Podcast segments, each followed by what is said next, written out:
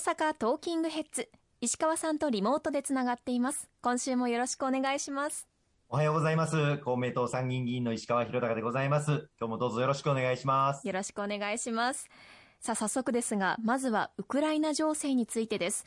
ウクライナでの人道支援と避難民の受け入れに努力されているという状況なんですよねはい、あのー、2月24日に始まりましたロシアによるウクライナへの侵略、まあ、時々刻々と、まあ、日々情勢があの動いておりますので、収録段階での状況と放送される19日の、まあ、状況が違うという可能性がありますことはご了解いただければというふうに思いますが、あの、これまで、まあ、ロシアとウクライナの間での、まあ、停戦に向けた交渉というものが2月の28日、3月の3日、3月7日と順次行われてまいりましたし、また直近でも3月の14日、15日、16日と断続的に行われております。まあ、詳細は対外的に明らかになっておりませんけれども、まあ、政治面、停戦や軍の撤退を含む軍事問題をはじめ、約10の提案がテーブルに乗って各ワーキングチームで議論されているというふうに漏れ聞こえているところでございます。一日も早い停戦、そしてロシア軍の撤退ということが実現することを強く望みたいというふうに思います。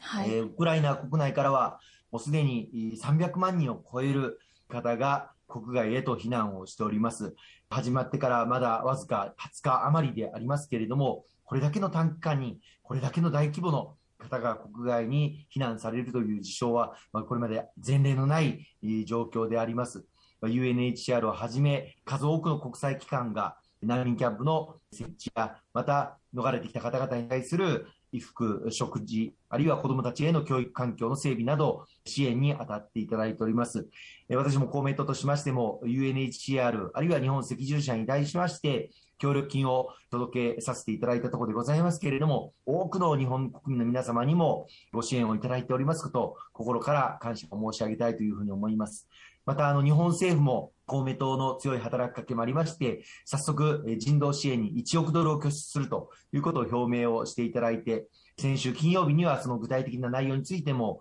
閣議決定がなされたところでございます。また、あの、今週14日には公明党から松野官房長官に対しまして、人道支援に関する具体的な申し入れもさせていただきました。日本が、各国や国際機関と連携して、さらに必要な人道支援に努めていただきたいということと、ま、具体的には、住まいや食料、医療品など、生活必需品の確保や、子どもたちに対する健康の支援、あるいは女性の方々に対する性暴力から守るための対策や、妊婦さんが安全に出産できる環境整備などを求めさせていただきました。さらには、難民を、まあ、日本でも受け入れるということを政府も表明をしていただいておりますけれども、日本に親族や知人がいない場合でも、受け入れを拡充していくように求めたところでございます。今後ともこうしたウクライナ難民の方々に対する国際社会が全力で支援をしていく、その取り組みを日本がリードしていってもらいたいというふうに思っておりますので、今後も後押しをしていきたいというふうに思っています。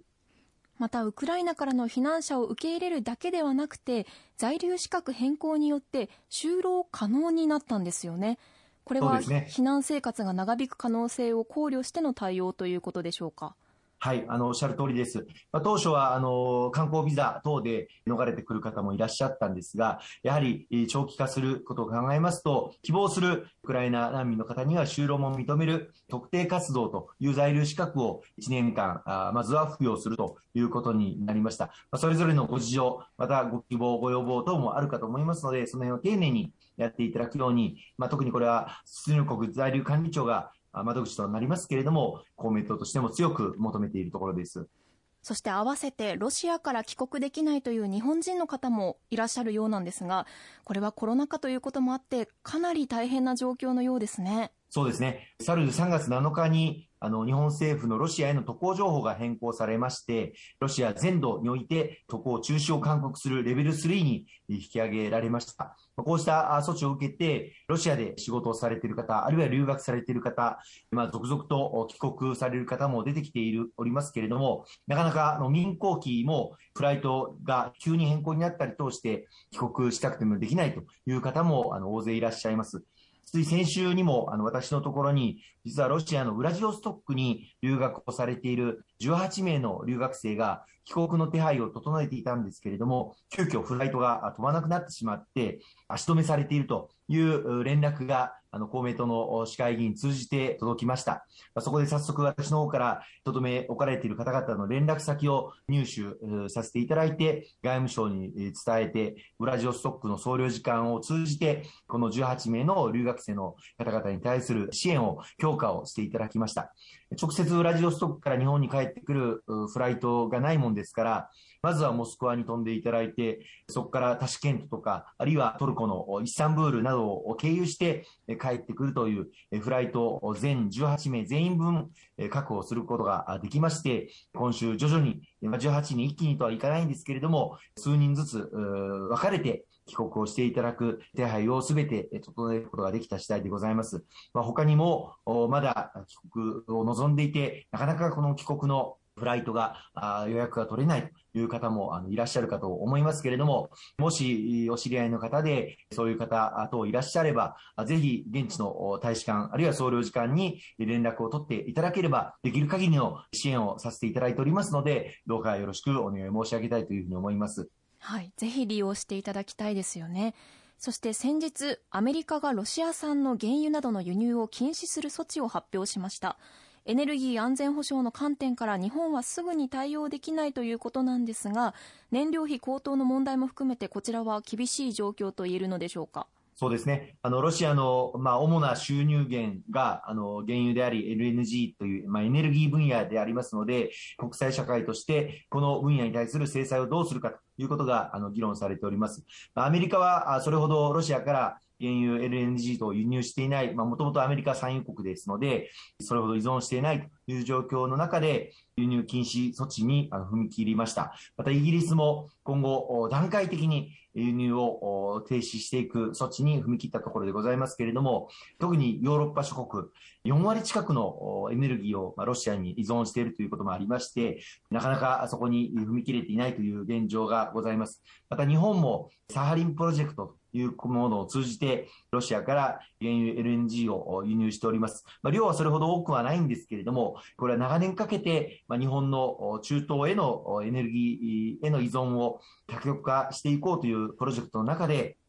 大規模な投資を行って、日本の企業が参画してきたものでございます。ここから、まあ、日本がもし撤退するようなことになれば、別の国がこのサハリンの権益を得ることになるということもありますので、中長期的にまた対処交渉の観点から、ここは検討していく必要があるかというふうに思います。まあ、いずれにいたしましても、今、ただでさえ原油価格の高騰により、ガソリンが170円を超えるなど、燃料価格が高騰しております。こうした燃料の価格の高騰に対する激変緩和措置というものも先日、強化拡充をさせていただきまして、これまではリッターあたり5円分燃料の元売り企業に対する補助を行うという仕組みでありましたけれども、これを5倍に拡充をして、リッターあたり25円助成をするという仕組みにさせていただいているところでございます。まあ、しかしこのリッターあたり25円という支援も上回る勢いで燃料が高騰していく可能性もありますので、